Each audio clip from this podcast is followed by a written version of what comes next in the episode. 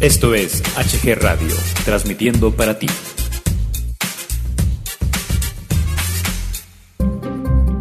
Clasificación A. Apto para todo público.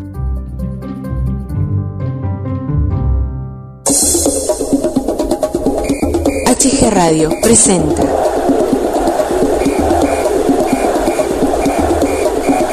Don Fútbol.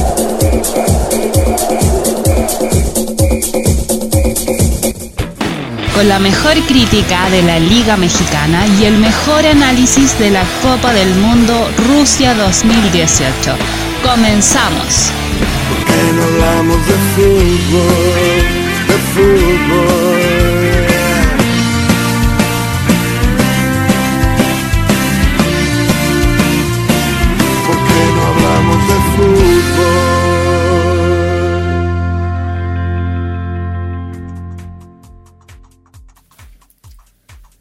Hola, ¿qué tal amigos de HG Radio? Bienvenidos, bienvenidas a una emisión más de Martes de Don Fútbol. Les saluda su amigo Hugo Galván, conmigo el titular de este programa, Don Fútbol. Don Fútbol, ¿qué tal? ¿Cómo estás? Buenas tardes. Sí, buenas tardes, Hugo. Pues aquí mira nuevamente para dar nuestros comentarios de la fecha 13 y lo del último partido de la selección en, de la era FIFA. Fecha FIFA, fecha FIFA, celebró fecha FIFA hace como 20, 20 días, ¿no? Más o menos. Así es, hablaremos selección eh, nacional, hablaremos de la jornada 13, en donde, pues bueno, eh, hubo partidos que esperábamos más de ellos, otros que, pues bueno, hubo resultados que, que no se esperaban. Yo sí, yo sí esperaba un resultado que, que muchos, pues igual me tachaban de loco, pero pues bueno, ahí están. Ahí están, iremos hablando de los mismos en un momento más. Adelante, don Fútbol. Partido de la selección hace ocho días, noche de incertidumbre, México pierde ante Croacia 1-0. Y siguen más dudas de las que ya había. A pesar de sus ausencias, Croacia fue un equipo exigente que jugó bien, obligó a los mexicanos a doblar esfuerzos con una alineación diferente, otra vez Osorio hizo de las suyas. Y si bien en el juego del viernes pasado la suerte estuvo de su lado, hoy fue diferente. El sistema no le funcionó. Regaló el primer tiempo. Araujo salió lesionado. También Salcido y Reyes, lo que se volvió un desbarajuste del sistema de Osorio. Y para variar, la Jun cometió un penalti infantil que Croacia aprovechó y marcó el único gol del partido. Sí, así es. eh, yo lo venía comentando desde hace, híjole, desde el mundial pasado en Mundialista Nocturno aquí en HG Radio, de que pues no hay una base sólida con el tri, de que no se trabaja con jóvenes, de que no se trabaja simplemente con una plantilla formal, una plantilla fija. Y hacer experimentos a unos cuantos pasos del mundial, pues te genera este tipo de resultados este, en contra, ¿no? Todavía el señor, el señor Osorio se había molestado con el director técnico de Croacia porque no había convocado a los titulares de esta selección. Y, y qué bueno, qué bueno que, así fue, si no, imagínate, ¿no? Eh, el señor Osorio parece ser que eh, pues se justifica desde antes, ¿no? Eh, por todo, por todo se está justificando y, así fue, así fue, se siguió justificando. El equipo de Croacia hizo ver muchas carencias de- del Tri, hizo ver la falta de, pues de defensa, la, falsa, la falta de una buena media, en fin, hizo ver muchas carencias el equipo de Croacia. Eh, sigue matando a México la velocidad, sigue matando a México eh, los balones aéreos, porque pues el fútbol europeo así es. Y pues bueno, el señor Osorio tendrá que componer, si esa es su voluntad, si ese es su deseo, componer muchas cosas. eh, para eso sirven esos partidos, para eh, enderezar el, barco, el rumbo del tri. Y pues ahí están, ahí están un, resultado que yo te aseguro, don Fútbol, que nadie esperaba, ¿verdad? Que nadie esperaba, que todos pensaban que iba a ser pan comido. Y pues mira, ahí están eh, las consecuencias de no llevar una selección trabajada, una selección con una plantilla eh, pues bien formada, no, no con mucho manoseo, ¿no? Pues sí, como dices tú, desgraciadamente Osorio no sabe ni lo que quiere. Está probando jugadores cuando estamos a dos meses del Mundial y lo que todos, todos vemos, él no lo ve. Él ve cosas diferentes. Te decía yo que tenemos buenos jugadores, tenemos jugadores para soñar, pero el técnico nos pone a temblar. Teníamos, tenemos unos jugadores tan buenos como te decía en el 98 con Manuel Apuente. Manuel Apuente en los últimos partidos también los perdió, pero él estaba buscando y tenía bastante tela de donde cortar y al final se decidió por un cuadro y ese cuadro jugó el mundial y hicieron un buen mundial. Ahorita aquí con Osorio no vemos que se decida, todavía en el partido anterior probó a varios jugadores, en este volvió a, volvió a, probar otros jugadores, cuando todos sabemos qué clase de jugadores son los que está probando, ya él debe de tener sus 23 jugadores, porque en este momento no es para que pruebe y diga, ay, pues me llevo a este o me llevo a otro. ya debe de tener esos 23 jugadores. Pero en fin, solo él sabe lo que va a pasar. Y ojalá, ojalá que eh, en los últimos encuentros y ya en el Mundial tenga un cuadro definido y que no salga con la mafufada de que quiere jugar como la naranja mecánica. Va a jugar mejor que la naranja mecánica en fútbol. Sí, pues sí, eh, así que sí, pues sí. Eh, lamentablemente no sabe lo que quiere y si lo sabe pues todavía no, no lo da a conocer.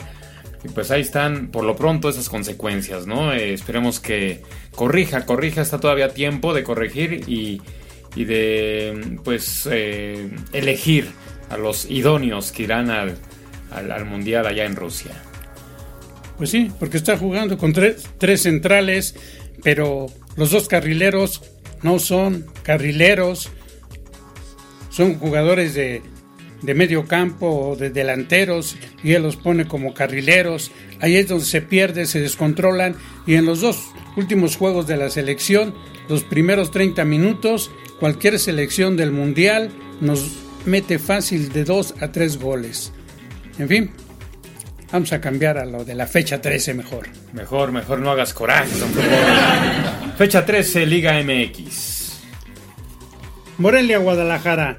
Chivas gana de visitante 2 a 1 y se aferra a la liguilla. Matemáticamente, con cuadro alterno y un Rodolfo Pizarro que tuvo una muy buena actuación, jugando mejor Guadalajara. Pizarro anotó el 1-0 al minuto 37. En la segunda parte Morelia atacó, pero sin mucha idea, y cuando mejor jugaba Morelia, Pizarro puso el 2 a 0.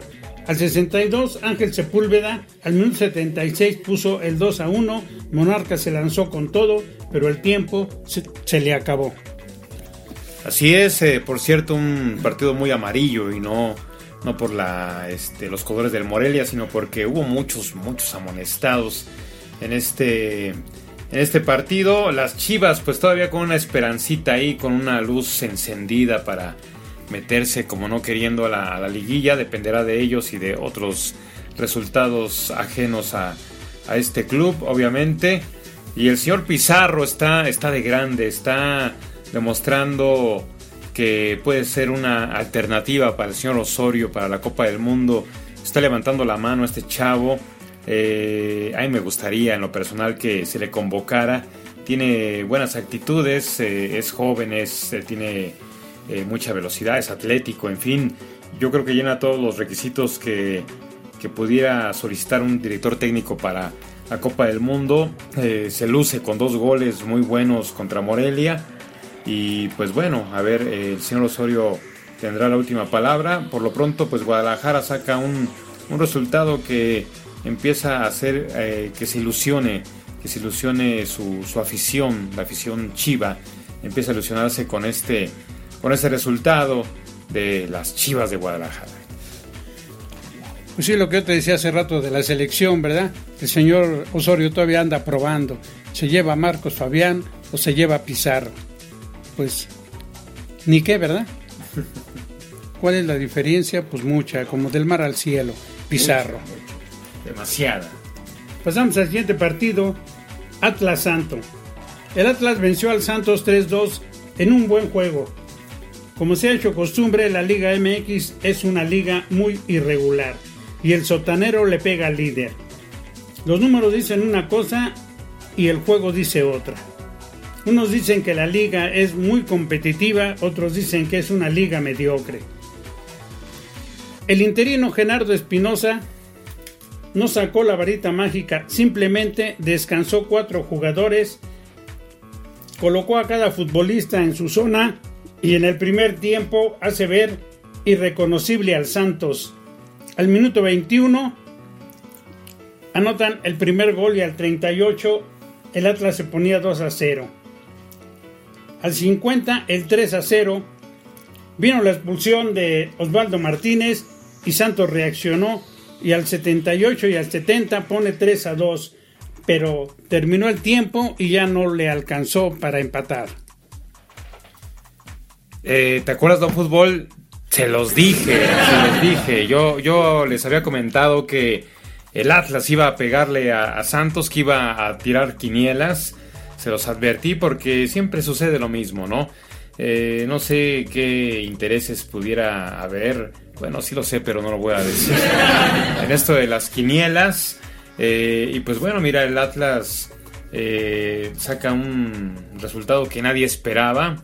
Eh, no te puedo decir que un buen resultado porque pues ya eh, Atlas desde hace muchas eh, jornadas está fuera de la zona de liguilla.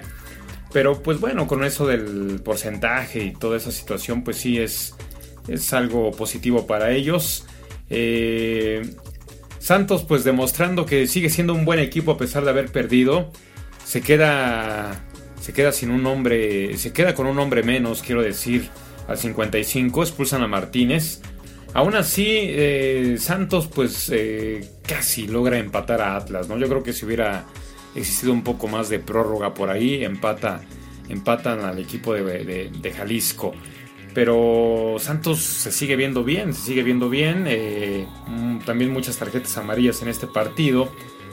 Pero pues ahí está este, este resultado que, que pues yo creo que ni, ni siquiera tambalea a, a Santos, ¿no? Santos sigue bien parado, una mala noche la tiene cualquiera y pues Santos sigue siendo un, serio aspirante al título de Don Fútbol.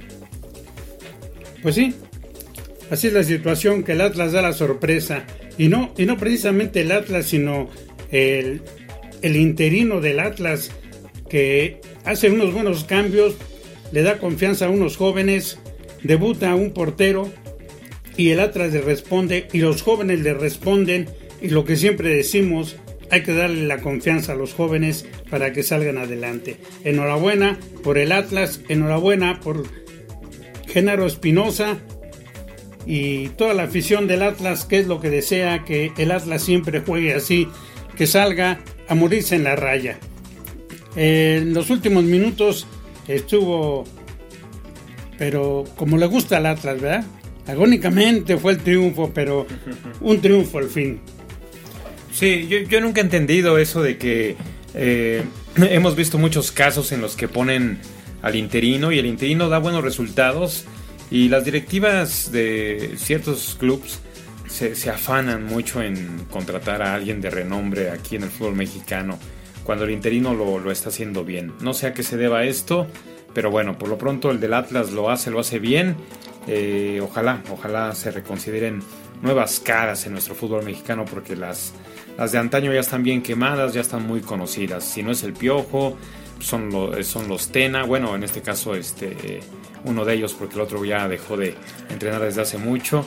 En fin, eh, siempre son los mismos, ¿no? Esperemos ver nuevas caras en el banquillo, eh, así como siempre hablamos de que se les dé chance a los a los chavos, pues también a, los entrenadores jóvenes, ¿no? Eh, no aquellos que fueron jugadores y se tomaron ahí un curso de dos, tres meses y ya son entrenadores, ¿no?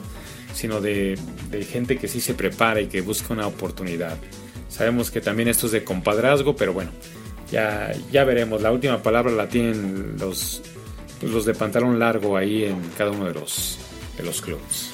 Pues sí, como yo te decía, que hay que darle oportunidad a los jóvenes. Eh, exactamente, también hay que darle oportunidad a los entrenadores mexicanos. Hay unos entrenadores que lo hacen muy bien. No hay por qué hablarles y estarles rogando a entrenadores del extranjero como Luis hizo Cruz Azul, ¿verdad? Que le estuvo rogando a Caiciña desde hace un año para que al fin se decidiera y viniera y hasta el momento pues no ha hecho nada. Al español estuvo en la misma situación. Lo trajeron como un salvador y tampoco ha hecho nada. Cuando tienen muy, muy buenos prospectos de, de técnicos mexicanos, es lo mismo que con los jugadores, pero pues aquí en el fútbol mexicano son muy malichistas. En fin, a ver qué pasa. Así es. Pasamos al siguiente partido, Lobos Toluca. Los Diablos se le aparecen a los Lobos y les vencen 2-1. Toluca liga su sexta victoria y toma el liderato del torneo. Luis Quiñones hace un doblete y vaya que si le meten un susto a Lobos, quien se acerca más al fondo de la porcentual. Toluca hizo lo necesario y se llevó un triunfo. Sí, eh, este Toluca que bueno es uno de los más o de los sí de los eh, inestables, ¿no? Porque luego eh, un fin de semana empata, otro fin de semana pierde, ahora de visita gana, en fin, y un descalabro muy fuerte para el equipo de Lobos WAP. nuevamente muchas tarjetas amarillas, no sé, ahora sí, ahora sí las traían con, con ellos los árbitros, ¿no? Muchas tarjetas amarillas también en este partido y pues bueno, ahí está el triunfo choricero en esta ocasión. Pues sí, ya hay como no queriendo la cosa, poquito a poquito, sin hacer mucho ruido, Cristante lleva a sus diablos a la punta del liderato.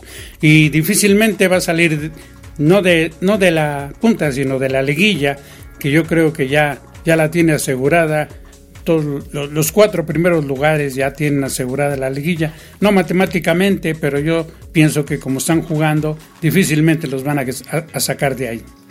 Sí, así es. Eh, así calladito, calladito el profe Cristante. Ahí los tiene, ahí los tiene en, en la tabla hasta arriba, hasta allá arriba, hasta allá arriba. Siguiente partido, Querétaro-Puebla.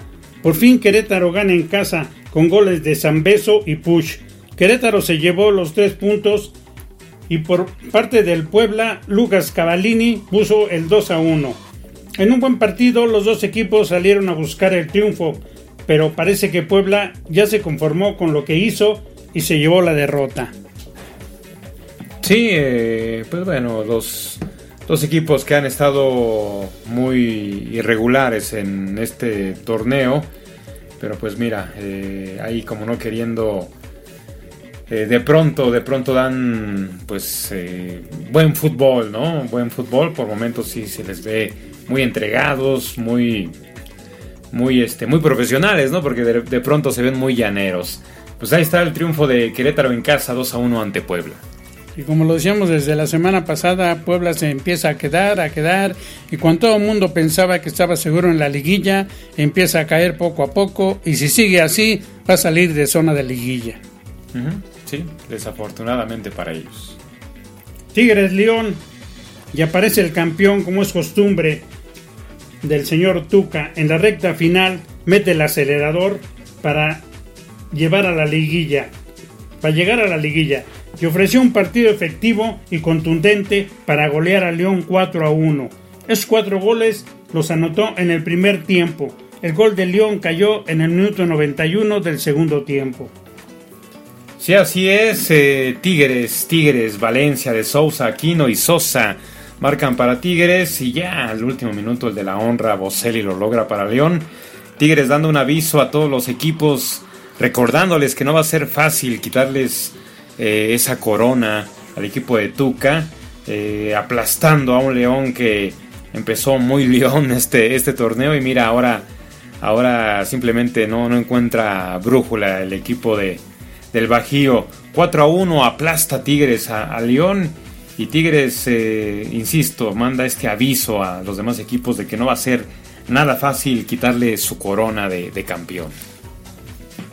Pues sí, eh, al León muy irregular, toda la fecha gana, pierde y lo golean y golea él y en fin, no creemos que le alcance ya ni para la liguilla. Mientras tanto, Tigres sigue adelante como les decía yo, le gusta apretar el acelerador en la recta final y ahí lo tienen para bueno, para todos los, para el gusto de todos los aficionados de Tigres, que va por la segunda corona consecutiva. Sí, sí, sí. eh, a ver si les da ese gusto el, el Tuca, ¿verdad? Que por cierto, cada día falta menos, don Fútbol, para que se retire el, el Tuca. Pasamos al siguiente partido, Pachuca-Monterrey. El otro equipo norteño no se quiere quedar atrás y le fue a ganar al Pachuca en casa 2 a 1. En un primer tiempo donde fue mejor Monterrey, se fueron al descanso con el marcador 1-0 favor Monterrey. En el segundo tiempo Pachuca fue mejor, empató el juego, pero al minuto 83 Carlos Sánchez anotó el gol del triunfo para Monterrey para llevarse los tres puntos. Sí, Monterrey, que es otro, otro de los que, eh, pues, aguas, aguas de entrar a la liguilla. Eh, Monterrey, que desde el torneo pasado, pues bueno, es el, es el, este, eh, es uno de los equipos, o fue uno de los equipos en el torneo pasado a vencer. En este torneo, créeme que va a ser eh, de igual manera un equipo muy difícil de vencer en liguilla. Y Pachuca, yo no entiendo, Pachuca tiene un buen cuadro, Pachuca trabaja con jóvenes, Pachuca es un equipo al que su directiva apapacha mucho a sus, a sus chicos, a sus jugadores. No entiendo Pachuca eh, el por qué no da resultados tan positivos tanto a su directiva, pero aún más a su afición. No entiendo, no entiendo qué le esté pasando a Pachuca porque es muy buen equipo, ¿eh? Muy buen equipo, pero pues bueno, ha entrado en una racha muy inconsistente el equipo de, de los Tuzos. Se espantaron. Se espantaron con el pleito que tuvieron con Televisa. Sí, los, los pusieron quietecitos. Y el partido por todos esperados, América Cruz Azul. El América se la vuelve a hacer al Cruz Azul y lo derrota 2 a 1. Y alarga a 10 partidos sin que la máquina sepa lo que es ganarle al América. Al inicio Cruz Azul fue, buen, fue bueno y al minuto 5 ya tenía el 1-0 a favor, pero fiel a su costumbre se fueron echando poco a poco para atrás y el América no desaprovechó y se hizo dueño del balón.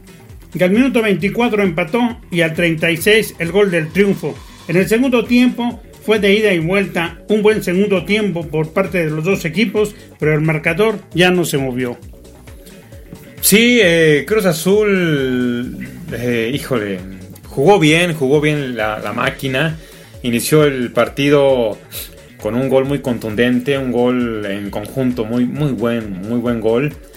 Pero pues bueno, eh, esa inconsistencia que tiene Cruz Azul a nivel emocional, de que cuando América les empata se presionan tanto que no pueden hacerle otro, otro golecito a los de Cuapa.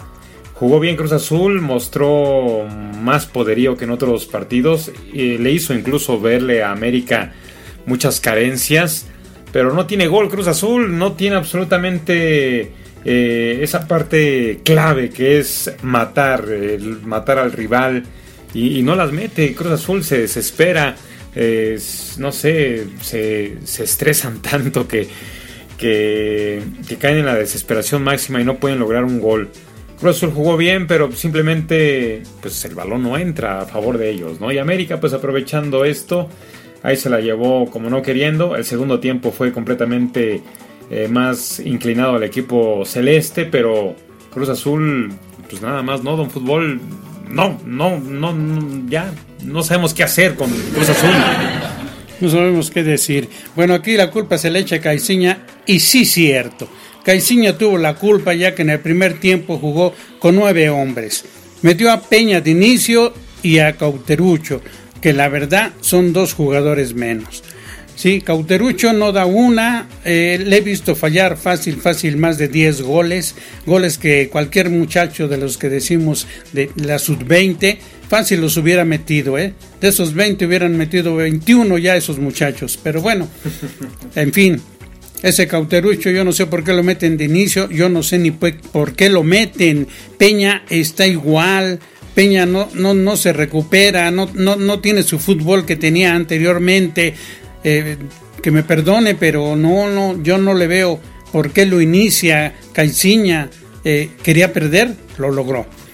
Dice que él tiene la culpa. Pues claro que tiene la culpa. En el segundo tiempo salieron y la cosa fue diferente ¿eh? El chamaco Fierro se está echando a perder en Cruz Azul, así sin dejarlo jugar, cuando yo le veo más cualidades al mexicano que al uruguayo. Pero en fin, ya como decimos, ya no sabemos ni qué decir del Cruz Azul. otra temporada sin liguilla, ¿sí? Y a buscar qué, otro técnico, otros jugadores, no sé, no sé cuánto tiempo tengo, haya firmado Caiciña, me imagino que un año, otros seis meses hay que aguantarlo sin que pueda encontrar el cuadro ideal para que Cruz Azul salga adelante. Sí, sí, definitivamente, eh, pues algunos dicen que pues Caiciña no es el que el que está ahí eh, arriba en, la cancha, eh, que Caiciña no es el que falla los goles, ¿no? Pero él es la cabeza del equipo, él es el que tiene que, que este, ajustar el cuadro, tiene que ajustar el sistema de juego, obviamente es la cabeza principal, es el cerebro del equipo. Y pues bueno, Caiciña simplemente se le han ido eh, las cabras, como dicen, eh, y no ha, no ha podido enderezar eh, el planteamiento adecuado para la máquina celeste. Sí, se habla mucho de que Cruz Azul pierde a su afición y que muchos ya no quieren irle al Cruz Azul y que para los conocedores de fútbol esto es un espectáculo. Se los hemos dicho aquí una y mil veces. Se gana, se pierde o se empata y hasta ahí. ¿Eh? Hemos, pues, hemos puesto como ejemplo a los jugadores del Atlas que después de más de 50 años no son campeones. Ahí está su afición, ¿sí? ¿Por qué? Porque se termina el espectáculo y se acabó todo. No hay por qué llorar, no hay por qué gritar, no hay por qué quererse pelear como el señor Corona. No, no, no, no, no. Se acabó, se perdió, se perdió y ya. Es mi equipo, a él yo le fui, nadie me obligó y va a seguir siendo mi equipo porque soy un, un conocedor del fútbol. Y nada más. No, no hay que, hay que cambiar de equipo. ¿Por qué hay que cambiar?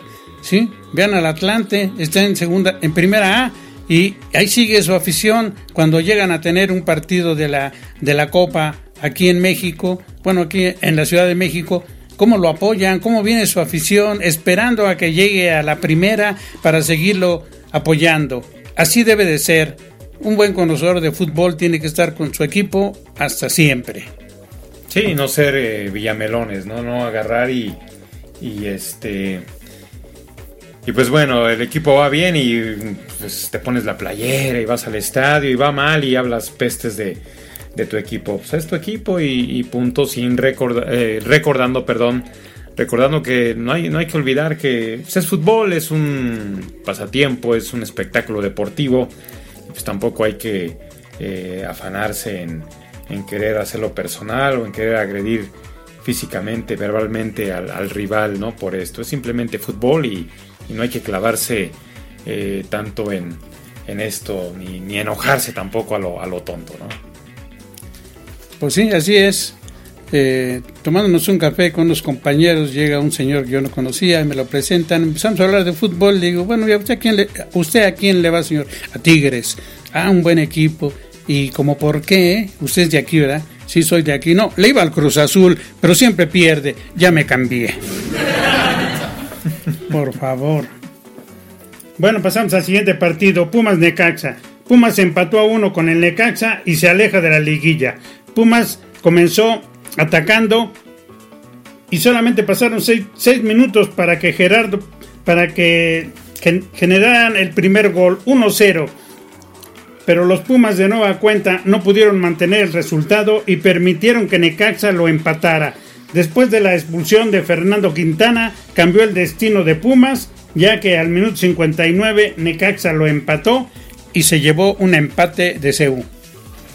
Sí, eh, otro equipo que empezó muy bravo, que se hablaba mucho de ellos, que teníamos expectativas muy enormes, pues es este de Universidad, ¿no? Pumas eh, esperábamos más de, de ellos, sobre todo porque los primeros partidos de, esta temporada pues se veían impecables, se veían simplemente pues muy sobresalientes, muy certeros, pero a medida, a medida de que el torneo fue avanzando, pues simplemente Pumas empezó a perder ese estilo, esa garra, eh, ese empuje, y ahora Pumas no, pues, ni siquiera un, le, le cuesta mucho trabajo ganar, ¿no? Eh, Pumas era impecable en casa, ahora pues mira, ¿no? ahora le es muy difícil, muy complicado. Eh, saca el empate Necaxa, Necaxa que pues también se veía en un momento del torneo que, que iba a levantar, que iba a ser un equipo pues también muy sólido. No es así, empate en CEU. Y no sé qué le esté pasando a la universidad, tiene cuadro, eh, tal vez igual que Cruz Azul, lo que no tiene es director técnico. Pero bueno, ya veremos eh, universidad que, en qué termina su torneo para, para Pumas. Sí, como toda la temporada lo hemos dicho. Santos y Necaxa eran los equipos que pensábamos que iban a brillar con luz propia, pero nada más el Santos. El Necaxa se está quedando y creo que no le va a alcanzar ni para la liguilla. Y el último encuentro, Veracruz Cholos. Después del susto donde se suscitó un conato de incendio en los vestidores del estadio Pirata Fuentes y se tuvo que retrasar más de 30 minutos el inicio. Eh, decían que lo querían suspender, pero el, el, estadio estaba lleno a reventar y mucha gente se quedó afuera. Ojo, Cruz Azul, directiva de Cruz Azul, ojo, el Veracruz dejó entrar gratis para que lo apoyaran. Mm, no, el Billy, se lo dices al Billy, imagínate. Con gol de Miguel Murillo, Veracruz derrota a Cholos. Los tiburones se niegan a irse a la primera A. Con este triunfo acortan la distancia y siguen en la lucha con Lobos Atlas Querétaro. Después del gol, Cholos poco pudo hacer, pero en el segundo tiempo se fue con todo y Melitón tuvo que ponerse la capa de héroe, ya que detuvo todo y así se llevó el triunfo el Veracruz. Sí, el Veracruz le, responde a su, a su afición, eh, saca un, un triunfo que pues bueno, es simplemente eh, para alegría de sus aficionados que abarrotaron eh, su, estadio. Tijuana, pues bueno, Tijuana simplemente con muchas, muchas carencias en este, en este partido. Un partido que pues a lo mejor para muchos no era sobresaliente, pero pues ahí tiene, tiene su, tuvo su chiste. Veracruz gana tres puntos. claro que sí, claro que sí, era, era importante. Pues ahí está la, victoria de Veracruz ante Tijuana. Y no habíamos hablado de los árbitros, pero desgraciadamente aquí tenemos que hablar de ellos. En el minuto 94, Isaac Rojas marca un penalti. Un penalti a favor de Cholos. Todos los, jugadores de Veracruz van, le reclaman y ya saben, ¿no? Lo clásico. Nos echas a perder la temporada y nos echas a perder el partido y no es penalti, discuten, lo, lo amenazan, lo, no sé qué tanto hacen, pero hacen que vaya a ver al abanderado y el abanderado dice no es penalti. No es penalti y el árbitro se retracta y dice no es penalti. Entonces ahora son los jugadores de Cholos quienes se lanzan con todo. No, hombre, pues cómo nos vas a, a dejar con ese sin el empate, pues si estamos en la liguilla y no queremos quedarnos fuera de ella y lo amenazan y todo, pero ganan los del Veracruz y no es penalti. ¿Cómo es posible que el árbitro marque un penalti estando tan cerca? Era una, una jugada muy dudosa, pero nunca se vio penalti. ¿sí? Eh, las televisoras después de 20 repeticiones se dan cuenta que hubo un jaloncito de mano, pero así muy leve, porque todos decían que Melitón al despejar con los puños eh, había brincado más que el, delantero y, lo, se lo había llevado. Pero ahí no hay penalti. Él sale en su área y despeja con los puños, brinca atrás del jugador y se caen. Pero el árbitro decía que se había caído por el agarroncito que había tenido de la mano. Entonces, para que no digan que no, no fueron no hubo protagonismo en un partido con los árbitros.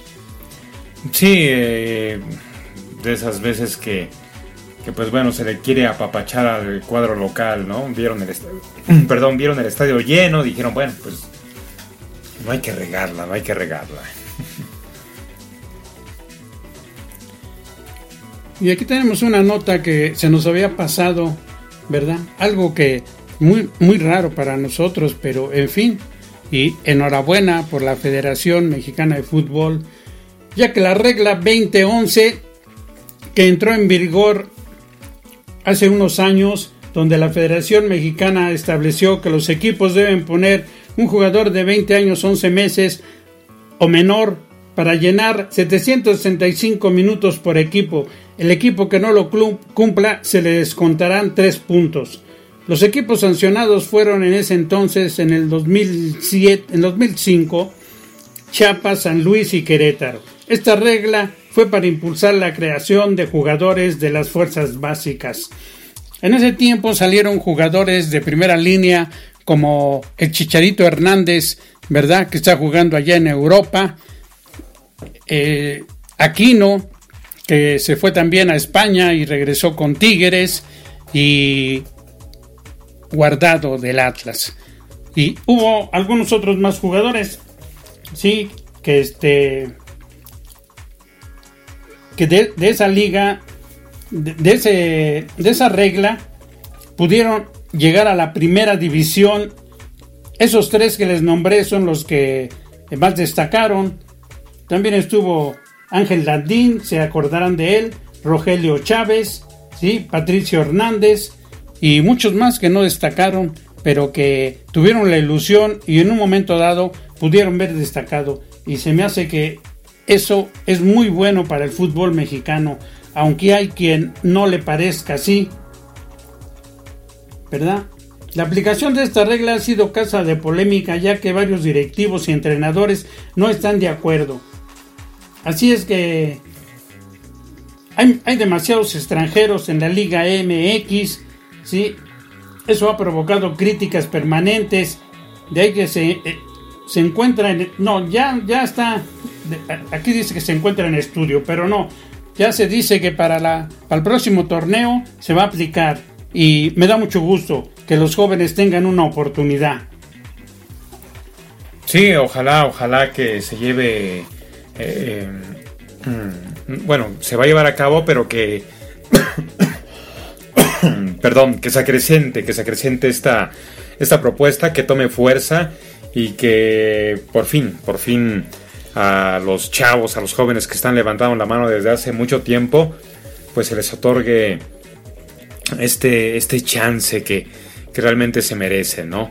Que dejemos un poquito pausado, un poquito a un lado, tanto extranjeros, sin desmeritar eh, el mérito de los mismos, y que le demos más chance a los jóvenes, ¿no? Ojalá, ojalá sea creciente, ojalá tome mayor fuerza esta iniciativa en el fútbol mexicano aunque tanto el presidente de Tigres como el entrenador dicen que no trae nada positivo y baja el espectáculo. Con la regla 9-9 se aumentó el espectáculo.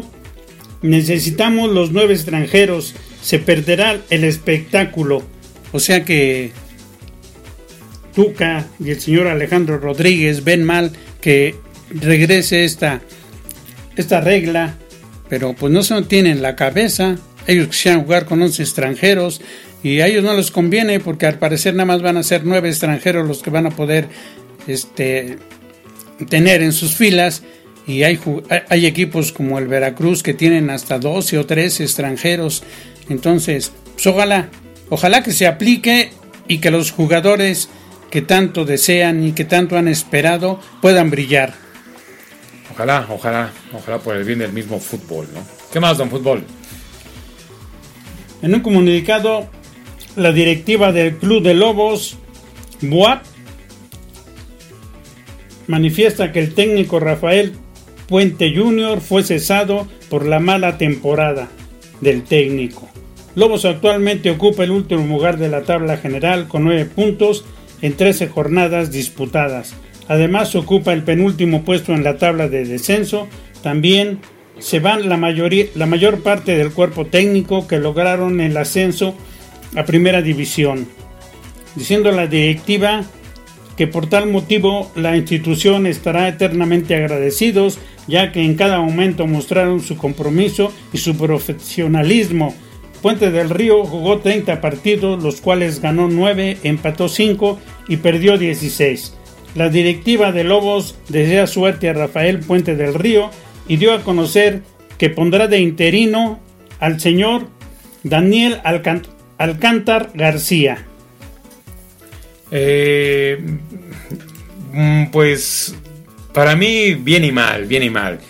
Este mal que pues bueno lo hayan cesado puesto que eh, lo subió, lo subió al máximo circuito, eh, formó un buen plantel y pues bueno lo, lo cesan faltando muy poquito, ¿no? Lo bueno es que se le va, sin duda alguna, se le van a presentar mejores oportunidades que, las que las que tenía este, este joven entrenador. Yo creo que, esto fue simplemente una, capacitación, ¿no? Un, aviso, un parte del currículum. Y se le vienen, se le vienen equipos importantes para dirigir. Este, eso, eso no tengo duda alguna, don Fútbol. Claro, claro que se ve que es un buen entrenador, nada más que eh, le tocó el equipo que, está en la quema y, pues es muy difícil. Él trató y, pues no le dieron ya la oportunidad. Después de esta última derrota, la directiva ya no lo quiso aguantar. Ellos quieren puntos porque están quemándose en, el sótano y pues esa es su decisión y ojalá y sea buena.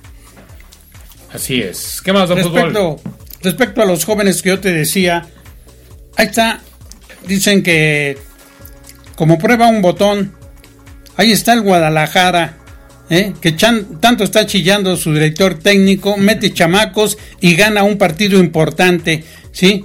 E, este señor dejó, dejó en la banca a sus titulares porque van a tener un partido de media semana en la liga con Champions campeones de liga con K-Champion y metió jóvenes.